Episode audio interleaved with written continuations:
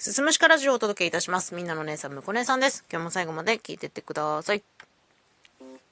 最近ですね、ハマってることがありまして、Amazon プライムでいろいろドラマや映画を見ています。たくさん。で、まあ、いろんなね、その映像系のサブスクも、かつては契約してたんですけど、ほとんど解約してしまっていて、まあ、ネットフリーとか UNEXT とかね、解約した中で、私、Amazon プライム会員だなってふと思って、で、Amazon プライムビデオなるものがあるなで調べたらめちゃくちゃいろんなもの見れることが今更分かりましてですね。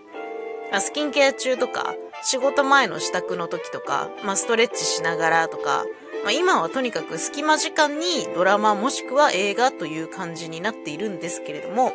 まあね、いろいろ見ている中で、やっぱりね、ああ、なんかこれ面白くないな、外れだったなっていう作品にももちろん当たるわけですよ。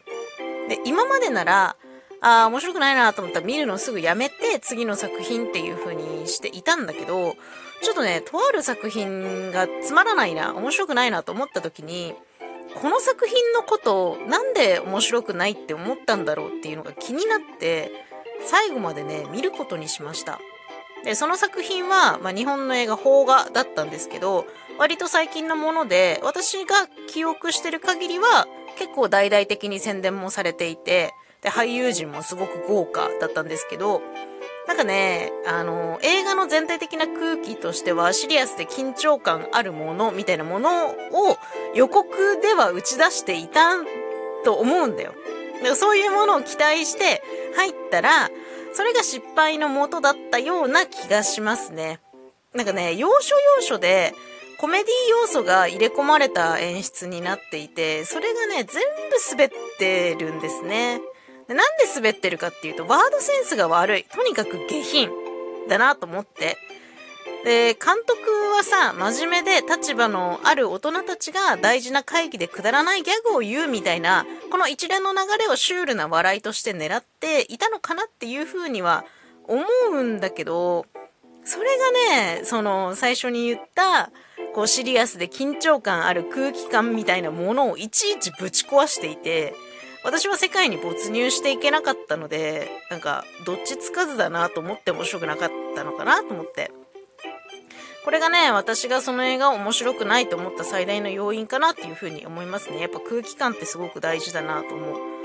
まあ、今ってさ、いわゆるタイムパフォーマンスというものね、効率性を重視されている中で、面白い部分だけを摂取し続けることって可能になったわけじゃないですか。どんどん作品だってさ、見どころだけギュギュッと詰められたものになるし、まあ、切り取りもたくさんあるしっていう中で、でもそればかりじゃ、面白いがパターン化されてしまうような気はしているんですよね。だから、あえて面白くないって何なのかを知ることで、遠回りにはなるんだけど、新しい面白いに近づけるんじゃないかなって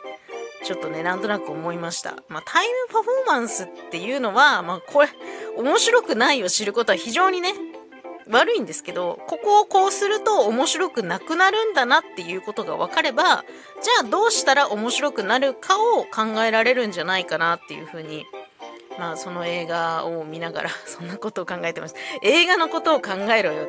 だから世界に没入できないんじゃないかと言われてしまったら、それまでなのかもしれないけれども、なんでこの映画こんなにずっとずっと滑り続けてるんだろうみたいなのをね、なんかじっくり味わってしまいましたね。